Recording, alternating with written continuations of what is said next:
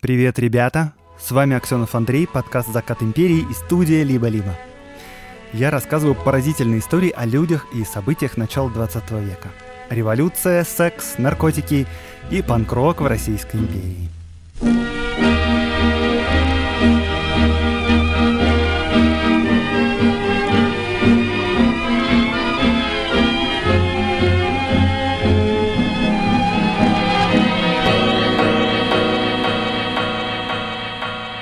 Сегодня, ребята, рубрика «Чтобы послушать в самом начале», потому что это моя горячая-горячая рекомендация. Это подкаст, которого я ждал несколько месяцев. Итак, премьера. Мы в студии «Либо-либо» запустили новый исторический подкаст. Подкаст про русский город Харбин. Единственный город, который как будто остался в Российской империи, когда самой Российской империи уже не стало. В 20-е и 30-е годы здесь говорят на русском языке, Здесь выступает Шаляпин и Вертинский. И историю этого города расскажет Семен Шишенин, редактор подкаста «Время и деньги» и мой большой друг. Подкаст выходит на Яндекс Музыке. Первый выпуск уже в сети. Подписывайтесь обязательно. Это просто бомба. Ссылки в описании. Пойду выпрошу кредиту, стану богатеем. Погуляем, попоем, отдадим, успеем. Где-то, где-то заиграли, где-то затальянили, знать прошли ребята наши, деньги в банке заняли. Такие вот песни пели в конце нулевых годов на селе. Кажется, что тут описываются ужасы микрозаймов, которые докатились наконец до деревни. Но это не совсем так. А в чем тут дело, я расскажу вам в рубрике «Эврика», которую мы делаем с другом и партнером подкаста с компанией Selectel. В этой рубрике мы рассказываем об изобретениях и идеях из прошлого, которые меняли правила игры.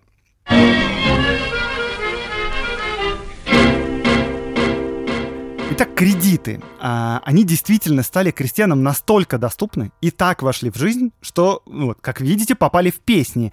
Представить себе такое еще за 20 лет до этого было невозможно. И устроено все это было довольно интересно. А, в 1895 году усилиями министра финансов Витте появилось положение об учреждениях мелкого кредита. Если супер упрощенно, то теперь крестьяне получили право создавать кооперативные кредитные товарищества. Те, у кого были свободные деньги, несли их в товарищество. А те, кому деньги были нужны, могли брать здесь кредит. Э, Причем основной капитал этих организаций образовывался на самом деле из суд Госбанка. Эти вот недобанки существовали себе спокойно некоторое время, но основной бум их пришелся на аграрные реформы Столыпина. За 7 лет с 1905 по 1913 количество кредитов выросло в 10 раз. Крестьяне взяли в этих кооперативных кассах почти 2 миллиарда рублей взаймы.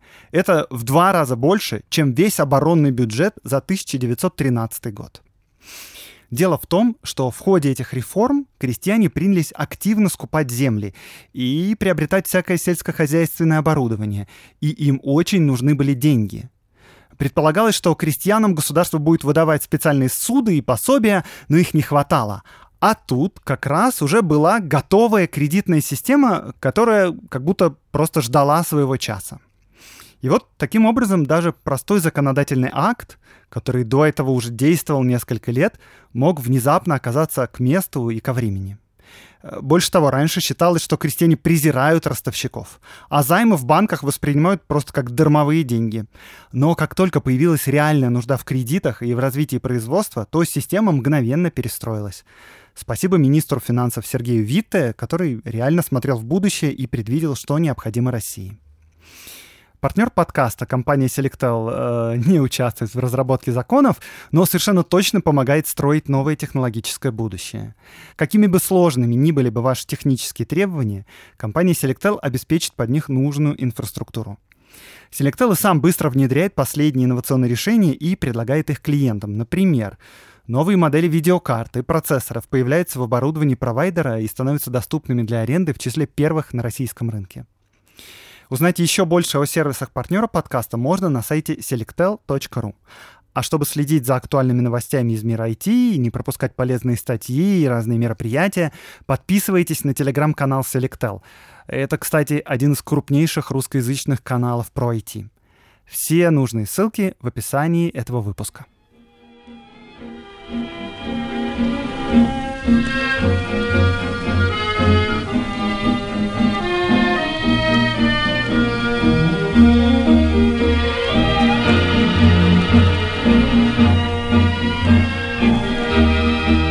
Однажды Максим Горький, еще не писатель, а пока что репортер в Нижнем Новгороде, разговорился с местным священником, с отцом Александром. Отец Александр был ехиден и образован, и известен был тем, что организовывал публичные диспуты с различными сектантами Нижегородского края. И вот, пользуясь своей ученостью, разбивал просто в пух и прах неловкие воззрения доморощенных, э, знаете, проповедников. Казалось, что этот человек с лицом великомученика не любит ни Бога, ни веры, ни людей. Жизнь опротивила ему, он ходит на прения, как ходил бы в трактир играть на бильярде. Так о нем писал Горький. Так вот, в разговоре отец Александр упомянул, э, цитата, «старушонку Анну Шмидт» и назвал ее «искусным ловцом человеков». И Горький очень удивился потому что он, как ему казалось, хорошо знал Анну Шмидт, потому что он работал с ней в одной редакции, в газете «Нижегородский вестник», э, куда он сам писал фильетоны и репортажи. Вот Анна Шмидт была 50-летней газетчицей. Она писала репортажи с земских собраний, собирала разные происшествия на улице. Статьи ее как бы не отличались оригинальностью мыслей. Э, замужем она не была, жила крайне бедно, обеспечивала еще свою маму. Горький описывал ее вот так. Многочисленные юбки Анны Шмидт сильно потрепаны, ботинки в заплатах, кофточки простираны до дыр и неискусно заштопаны. Убогость внешнего облика Анны Шмидт безнадежно подчеркивалась убожеством ее суждений о политике города и государства, и это давало право всем в редакции считать ее блаженной, недоумком – Ко мне Анна Шмидт относилась очень внимательно, но, не замечая в ней ничего интересного, я уклонялся от ее несколько назойливых вопросов. Они почти всегда касались интимных сторон жизни. Короче говоря, Горький, работая бок о бок с Анной Шмидт целый год, вовсе не подозревал ее в том, что она искусный ловец человеков, э, и даже больше. А вот по словам отца Александра, получалось, что она организовала свою секту, проповедует собственное околохристианское учение и состоит в переписке с философом Владимиром Соловьевым. Это, да, при всем том, что Горький считался наблюдательным и любопытным человеком, который интересуется настоящей жизнью простых людей, да. Тут нельзя не заметить, кстати, что наблюдательность Горького действительно имеет свои пределы, потому что, например, когда он уже при Сталине съездил на строительство Беломорканала, ему как-то вот не хватило наблюдательности и любопытства, чтобы увидеть, как на самом деле работает эта фабрика по уничтожению людей. А, ладно. Короче, Горький очень удивился и захотел побольше разузнать об Анне Шмидт. А она была действительно женщиной не безинтересной. Хотя сейчас про нее никто не помнит вообще. Значит, еще за 15 лет до этого она уже соединила свои мистические откровения в текст Третий Завет. И вот вам, чтобы не быть голословным, мнение Павла Флоренского о ее текстах. И если что, Павел Флоренский — это умнейший философ, это очень чуткий человек. Итак, цитата.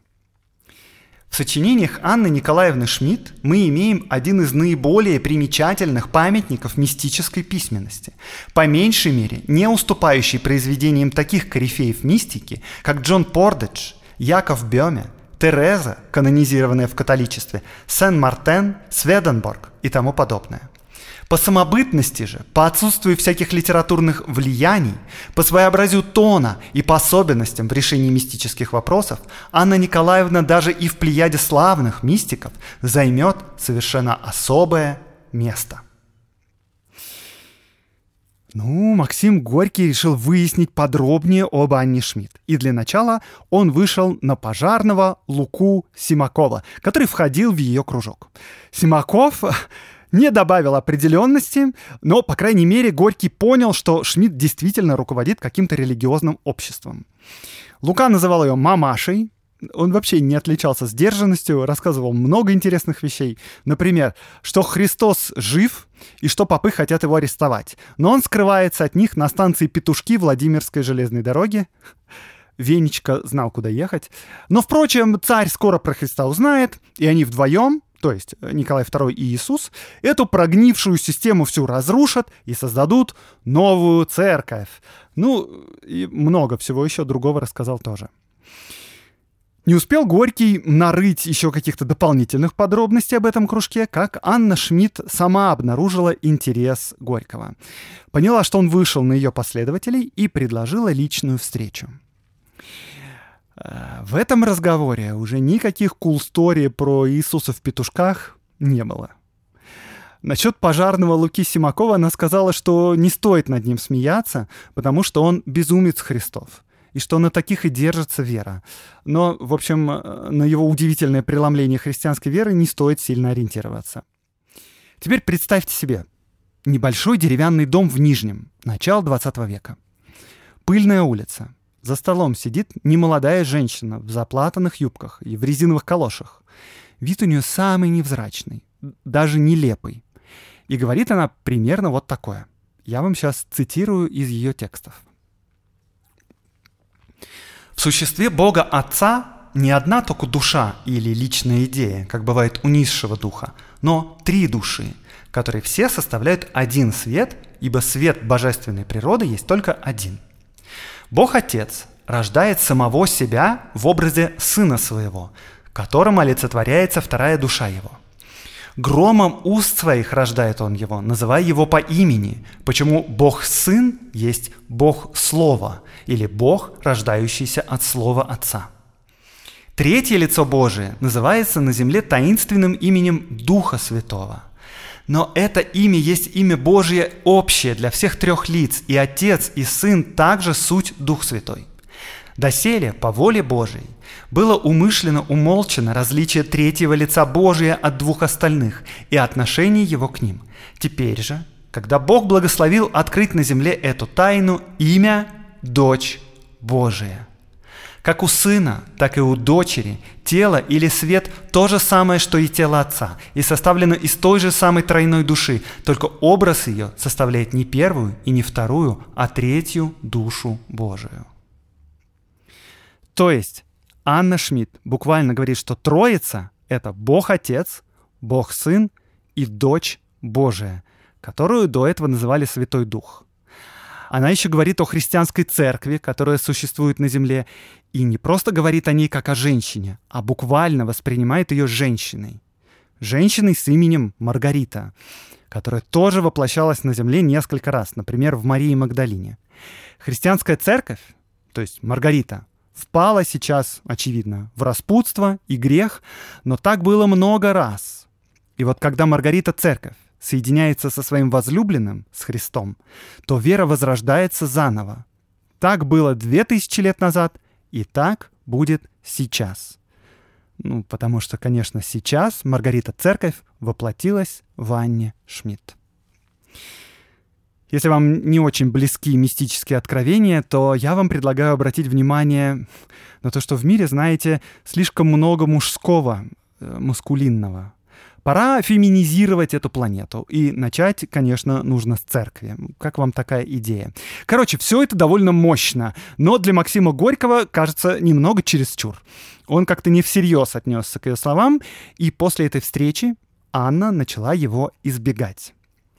Пожарный Лука Симаков, к которому опять обратился Горький и заявил, что мамаша не велела ему говорить с ним, и что встреча ей не понравилась, и Горький тоже не понравился в Горьком разыгрался, видимо, репортерский дух, и он стал пытаться найти других участников секты Анны Шмидт, и даже вышел еще на портниху по имени Палаша, но та отпиралась, говорила, что вообще ничего не знает, не в курсе, кто такая Анна Шмидт, понятия не имеет.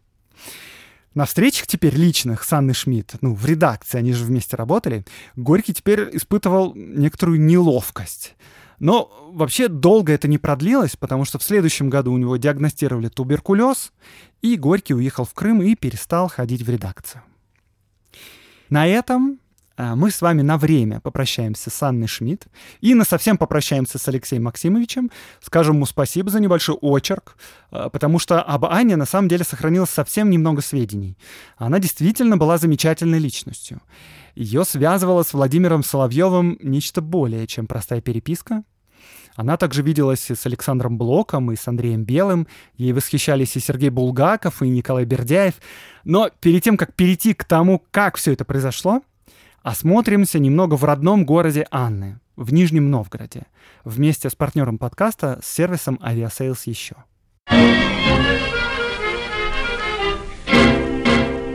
У этого подкаста есть друг и партнер Aviasales еще. Это ваш личный помощник в путешествиях, где персональные travel-консультанты помогут вам найти ответы на любые путешественнические вопросы. Подберут, например, оптимальные билеты с удобными пересадками. Расскажут про актуальные визовые и ковидные ограничения.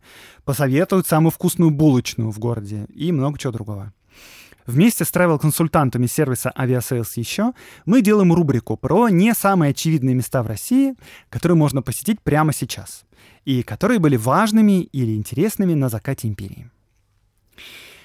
Если вы когда-нибудь были в Нижнем, то наверняка были на улице Большая Покровская. А если были на этой улице, то наверняка обратили внимание на здание Госбанка э, в таком неорусском стиле. Когда говорят про крутое дореволюционное здание банка, которое стоит посмотреть, обычно имеют в виду его. Но не мы.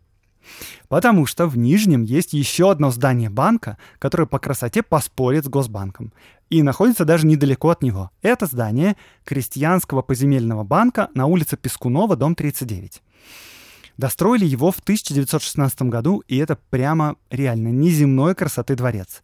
Там видны такие русские мотивы и модерн, куча всяких мелких прекрасных деталей, например, шишечки такие резные на окончаниях колонн. И это я еще не говорю про панно над окнами. Прямо сейчас он на ремонте, но, говорят, через год откроют. В советское время тут располагался дворец пионеров, а сейчас дворец детского творчества. Там, по идее, работают кружки, ну или начнут работать после ремонта. Э, подозреваю я, что можно сказать охране на входе, что вы хотите записать сестру в кружок рисования, вам надо попасть внутрь, вас, возможно, пропустят. Внутри, говорят, там тоже есть на что посмотреть. Если вы в поисках еще большего количества интересных мест для путешествий, то оформляйте подписку на Aviasales еще, и вы получите подборки локаций от местных в разных городах и странах, кэшбэк на отели и travel-услуги, а также персональную службу travel-консультантов. Сервис стоит всего 1490 рублей в год, это меньше 125 рублей в месяц, если что. А по нашему промокоду «Закат» можно получить скидку 10%. Переходите по ссылке в описании этого выпуска.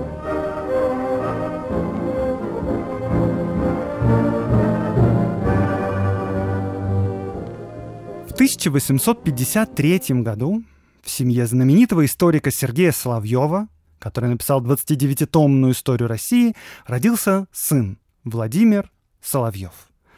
Они с Анной Шмидт были почти ровесниками ему будет суждено стать одним из самых известных и влиятельных русских философов и богословов. Рос он в довольно суровой атмосфере. Мать его, Поликсена Владимировна, полностью подчинила свою жизнь мужу, рожала и кормила детей всю жизнь. Всего она родила 12 детей, 6 из них выжила. Все православные обряды в доме Соловьевых исполнялись строго. Горели лампадки перед иконами. Детям читали «Жития святых» на ночь. Воспитательницей Володи была Анна Колерова, девица из духовного сословия. Она, например, видела вещи и сны и пересказывала их воспитаннику. Мальчик по ночам сбрасывал с себя одеяло и мерз во славу Божию. Это я вам цитирую из воспоминаний Соловьева. Чтобы походить на аскетов и святых, про которых ему читали книжки. Э, если вот прочитать довольно сухую статью в Википедии о нем, то сложится впечатление просто о мальчике с золотой ложкой во рту. Рафинированная такая московская интеллигенция. Папа в конце концов стал ректором Московского университета, ну и сын тоже рос, учился в гимназии, поступил в университет, защитился, работал в Британском музее, в Московском и в Санкт-Петербургском университетах. Ну, короче, как иначе могла пройти жизнь сына профессора и ректора? Но вот эта сухая статья вообще не дает полного впечатления о его жизни. Владимир Соловьев так и не женился, но он всю жизнь искал и даже жаждал любви. Практически неудачи не столько отвратили его от любви, сколько сконцентрировали его на любви неземной, небесной как бы, Слушайте, нет, ну правда, он с таким чувством рассказывает о своих влюбленностях, что просто невозможно за него не переживать. Вот, например, в 9 лет он влюбляется в сверстницу, в девочку Юленьку, но она предпочла другого. Володя устроил с соперником драку и записал потом в дневнике. «Не спал всю ночь, поздно встал и с трудом натягивал носки». Когда он гостил в имении бабушки, он там поочередно влюблялся, по-моему, во всех своих кузин.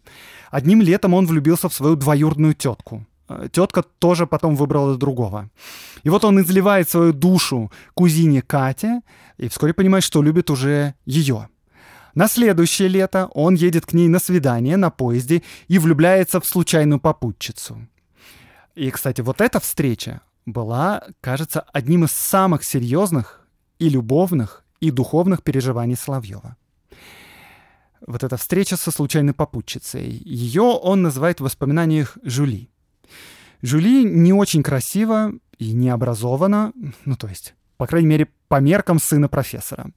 Володя едет в поезде, он поглощен мыслями о будущей встрече с Катей, но вечером его попутчица снимает шляпу и распускает волосы. И Володя неожиданно для себя подносит губам прядь этих волос и начинает их целовать.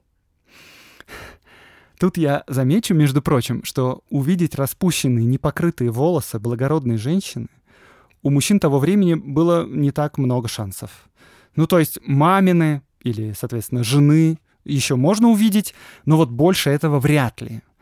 Так что, кажется, от этого простого действия Жули Володя срывает крышу. И дама, в свою очередь, дарит Володе горячий поцелуй. Кузина Катя забыта. Короче, вся ночь проходит без сна. На следующее утро он в купе один, потому что Жули пересела в другой вагон после остановки очередной. И вот он с мучениями просто переживает свое вчерашнее падение. Но Жули возвращается к нему в купе и приглашает в свое. А по дороге Володя теряет сознание. Очнувшись, я видел только яркий солнечный свет — полосу синего неба, и в этом свете, и среди этого неба склонялся надо мной образ прекрасной женщины, а она смотрела на меня чудными, знакомыми глазами и шептала мне что-то тихое и нежное. Нет сомнения, это Жюли, это ее глаза, но как изменилось все остальное? Каким розовым светом горит ее лицо, как она высока и величественна. Внутри меня совершилось что-то чудесное. Как будто все мое существо расплавилось и слилось в одно бесконечно сладкое, светлое и бесстрастное ощущение. И в этом ощущении, как в чистом зеркале, неподвижно отражался один чудный образ. И я чувствовал и знал, что в этом одном было все. Я любил новую, всепоглощающую и бесконечную любовью, и в ней впервые ощутил всю полноту и смысл жизни. Это событие перевернуло всю его жизнь. В случайной попутчице он увидел Бога, его присутствие, его милосердие и его любовь ко всему живому. После этого дня Владимир Соловьев смотрел на все другими глазами, и всю свою последующую жизнь он искал проявление божественного и искал Бога. Он искал его в женщине, и не в земной жене, а в ее божественном воплощении. Он даже писал стихи. Близко, далеко, не здесь и не там, в царстве мистических грез, в мире невидимом смертным очам, в мире без смеха и слез, там я, богиня, впервые тебя ночью туманной узнал. В образе чуждом являлась ты, смутно твой голос звучал, смутным созданием детской мечты долго тебя я считал. Всю его философию пронизывает учение о Софии, мировой душе – София у Соловьева — это не просто концепция божественной мудрости и женственности. София воплощается в земных женщинах. И с божественной Софией можно иметь связь. Вот Сергей Булгаков, богослов и философ, говорил, что у Соловьева с Софией, я цитирую, «личные отношения, принимающие эротический характер». В свете этой, так сказать, эротической гносеологии у Владимира Соловьева София впервые является не только метафизической сущностью, но и ипостасью, конкретной женской личностью, которая может назначать свидания, писать записочки. Видевшие говорят, что в Соловьевском архиве можно найти таковые, написанные через автоматическое письмо. А автоматическое письмо, если вы не знаете, я вам сейчас расскажу. Э, это примерно то же самое, вот когда медиум погружается в транс, начинает говорить не своим голосом, передавать информацию от какого-то духа или сущности. Э, вот автоматическое письмо — это то же самое, только не голосом, а рукой. Ну, то есть медиум прямо пишет пером послание на бумаге, но это как бы не слова этого человека, это слова духа. Так вот, говорит Булгаков, вроде как у Соловьева в бумагах были такие автоматические письма от Софии. Ребята, если у вас возникает соблазн посмеяться над некоторой нелепостью нашего философа, то я бы, конечно, вас предостерег, потому что Соловьев — это важная и, безусловно, уважаемая фигура. Не стоит все сводить к одной только неудовлетворенности и большой впечатлительности, ну, если вдруг у вас такая идея возникла. Хотя он, конечно, странный. Э, вот вам портрет Владимира Соловьева словами Льва Толстого. Вы, кстати, загуглите его фотографии, Владимира Соловьева, конечно, я имею в виду, он выглядит, ну, как бы интересно. Э, итак, цитата. «Тощая фигура, длинная, как жерть, с огромной головой, состоящей из волос и глаз, как на византийских иконах, одетый в сюртук, висевший на нем, как на вешалке. Вместо шарфа вокруг шеи был огромный белый шелковый платок, повязанный так, как носят художники на Монмартре. Ну, в общем, Владимир Соловьев жил, творил, работал, преподавал, мечтал соединиться и даже соединялся с Софией, с душой мира, писал книги и стихи. И однажды одна из его книг легла на стол к Анне Шмидт.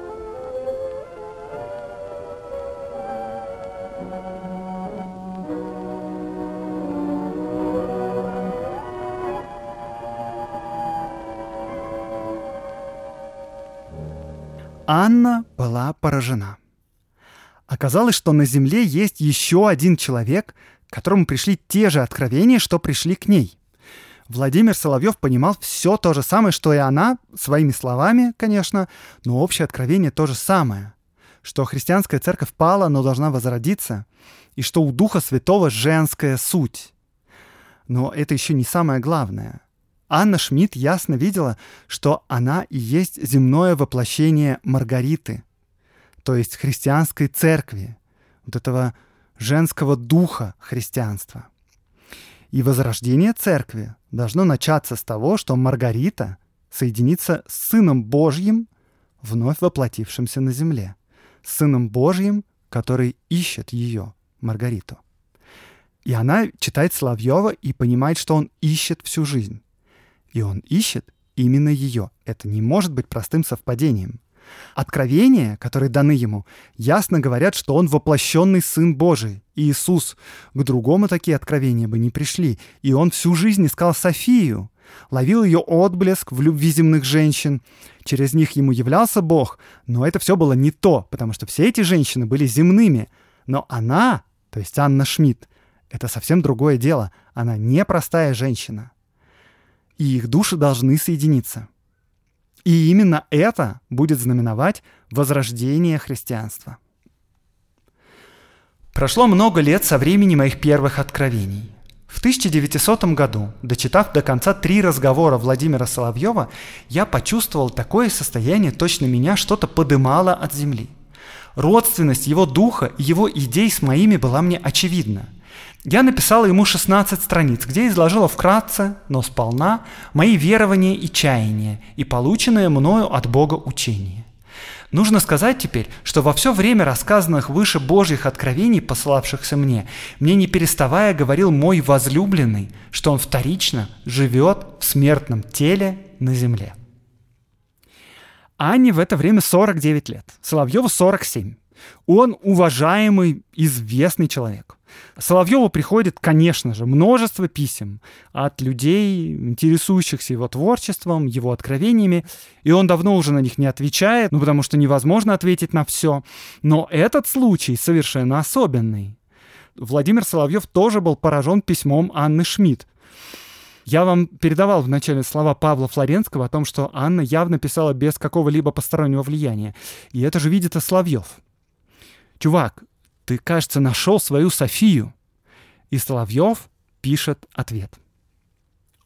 Многоуважаемая Анна Николаевна, Прочитав с величайшим вниманием ваше письмо, я рад был видеть, как близко подошли вы к истине по вопросу величайшей важности, заложенному в самой сущности христианства, но еще не поставленному отчетливо ни в церковном, ни в общефилософском сознании, хотя отдельные теософы и говорят об этой стороне христианства, особенно Яков Биоме и его последователи Гихтель, Пордедж, Сен-Мартен, Баадер.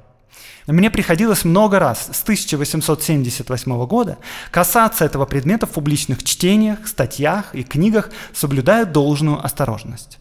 Думаю, на основании многих данных, что широкое раскрытие этой истины в сознании и жизни христианства и всего человечества предстоит в ближайшем будущем, и ваше появление кажется мне очень важным и знаменательным. В этом же письме он предлагает ей встретиться и хочет узнать в подробностях учения, которое было ей даровано. Анна в ответ пишет еще одно письмо.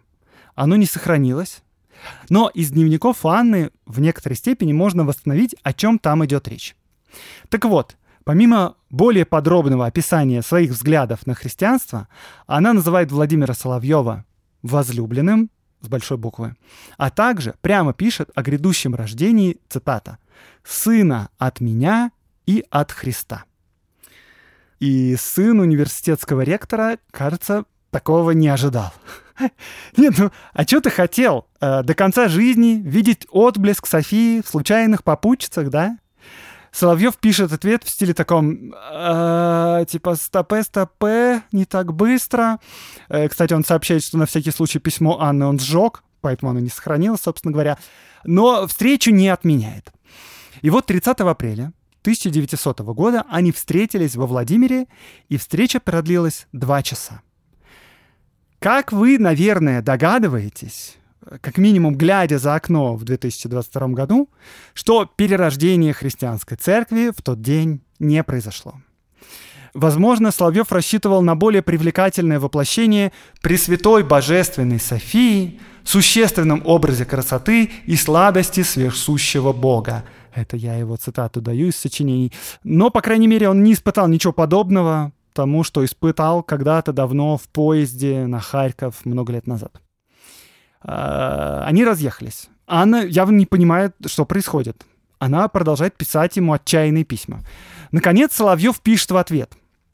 «Дорогая Анна Николаевна, вот два слова в успокоение. Я жив, по-прежнему сохраняю к вам неизменные чувства интереса и симпатии, никакого неблагоприятного впечатления свидание с вами не оставило, одним словом, все по-старому. Теперь очень спешу, а на днях постараюсь написать больше. Ну, то есть, видите, да, насколько длинной 120 лет назад могла быть фраза «Ваше сообщение очень важно для нас, мы вам обязательно перезвоним». Анна ждала три недели, но наконец не выдержала и опять написала сама. 22 июня Соловьев пишет ей короткое письмо, где сообщает о своем отъезде из Санкт-Петербурга и обещает написать по возвращении, но это было его последнее письмо. Потому что через месяц в возрасте 47 лет Владимир Соловьев скончался.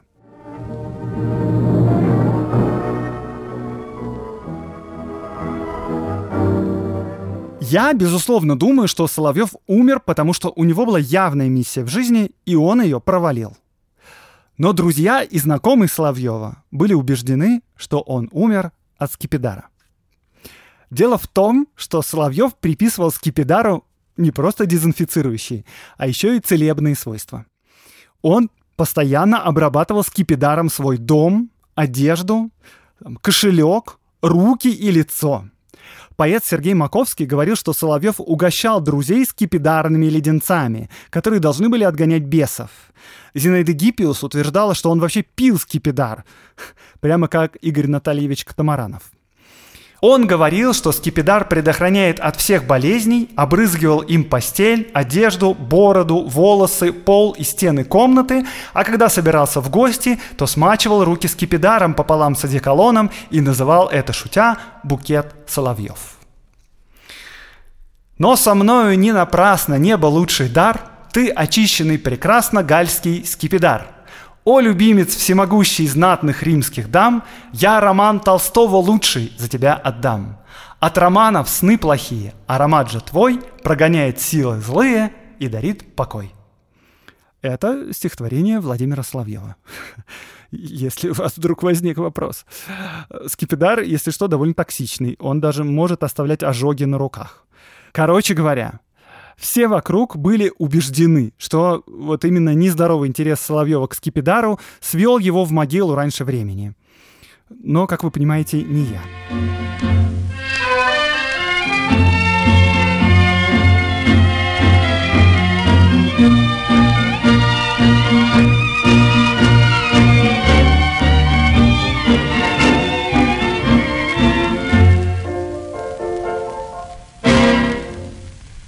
После этой истории на Анну Шмидт обратили внимание и философы, и богословы, и поэты-символисты, ну, потому что все-таки ее откровение про женскую душу, про христианство, мистицизм, все это очень хорошо ложилось в дух времени. Блок встречался с ней и писал так. «К нам приезжала Анна Шмидт. Впечатление оставило смутное, но во всяком случае хорошее, крайней искренности и ясности ума, лишенного всякой инфернальности, дурной и хорошей говорила много тонких вещей, которые мне только понятны. А вот Андрей Белый отнесся к ней со скепсисом и даже, кажется, с раздражением. Ему казалось, что эта неумная женщина просто пыталась а, как бы окрутить наивного философа. Вот как он ее описывал. Что-то весьма неприятное в маленьком лобике, в сухеньких, очень маленьких губках, в сереньких глазках. У нее были серые от седины волосы и дырявое платьице, совсем сологубовское, недотыкомка серая. Девочка не девочка, карлица не карлица, личико старенькое, как печеное яблочко, а явная ирония, даже шаловливый задор, выступавший на личике, превращал эту существицу в девочку, что-то от шаловливой институтки. Uh, ну, родственники Владимира Соловьева были тоже солидарны с Андреем Белым. Они считали, что Шмидт, прочитав книги философа, вообразила просто себе не весь что, захотела замуж за него выйти. Uh, брат Владимира, писатель Всеволод Соловьев, даже не хотел придавать огласке их переписку и связь их если это вообще можно назвать связью, он предполагал, между прочим, что из этой истории всей может возникнуть новая секта, которая будет грозить России большой бедой. А наследники Соловьева, ну то есть я имею в виду уже не в материальном смысле, а вот как бы философы, богословы, люди, которые внимательно к нему относились, например, Сергей Булгаков, священник и философ Павел Флоренский, они как будто поначалу с некоторым смущением смотрели на произошедшее, просто не знали, что об этом думать. Вот Сергей Булгаков писал, «Не знаю в истории мировой мысли другого явления, столь же загадочного и своеобразного». Ну, в общем, все посудачили, поудивлялись этому казусу и постепенно забыли про Анну Шмидт. Ну, тем временем жизнь ее продолжалась, как и была до того.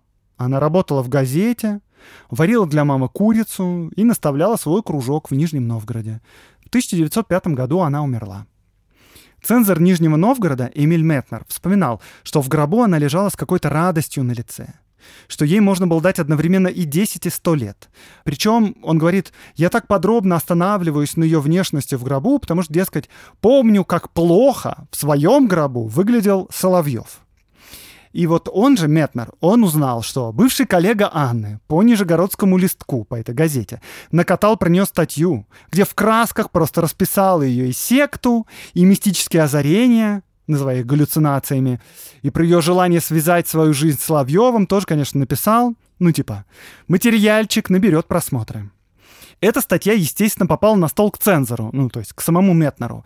И он ее, конечно, дозволил к печати ну, потому что ничего предосудительного в ней не было, но сам был возмущен ковырянием в белье покойной. Удивляюсь, как могла Анна Николаевна откровенничать с такими ослами.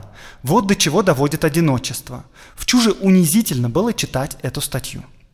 И цензор написал частное письмо редактору, где сказал, что ну, такое печатать ну, как бы, ну, неприлично. Статью не напечатали. В конце концов, Сергей Булгаков и Павел Флоренский как наиболее впечатлившиеся текстами Анны Шмидт, взяли себя в руки и опубликовали все, что смогли найти из ее текстов. Им казалось, что потерять эти откровения нельзя, что это такое чистое и одухотворенное знание, что людям надо о нем знать. В 1916 году они вместе издали книгу «Из рукописей Анны Николаевны Шмидт», и центральное место в этой книге занимал третий завет ее. «Прямо скажу вам, дети мои, будет так между вами, что из мужской половины рода человеческого не останется никто до конца. Все они перемрут от разных бедствий, все до одного, и в этом обществе после Антихриста останутся в непоколебимой верности и преданности новой израильской вере для небесных целей лишь несколько святых страдалец, женщин, добровольных жительниц пустыни. И вот под конец, даже в этой непобедимой горсти женщин, твердость духа пошатнется.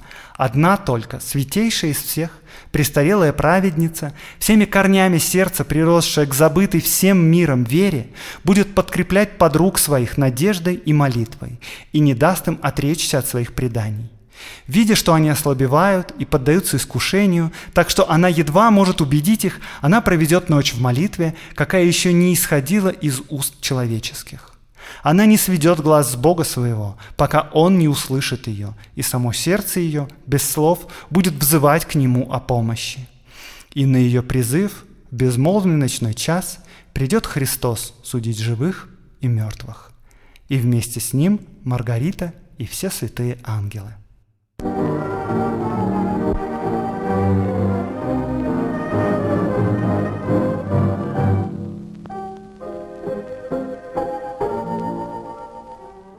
С вами был Аксенов Андрей, подкаст «Закат империи» и студия «Либо-либо». Этот выпуск мне помогали готовить Катерина Серебренникова, редактор, Олеся Бутенко, монтаж. Подписывайтесь обязательно на подкаст «Харбин» и слушайте его. До встречи через неделю.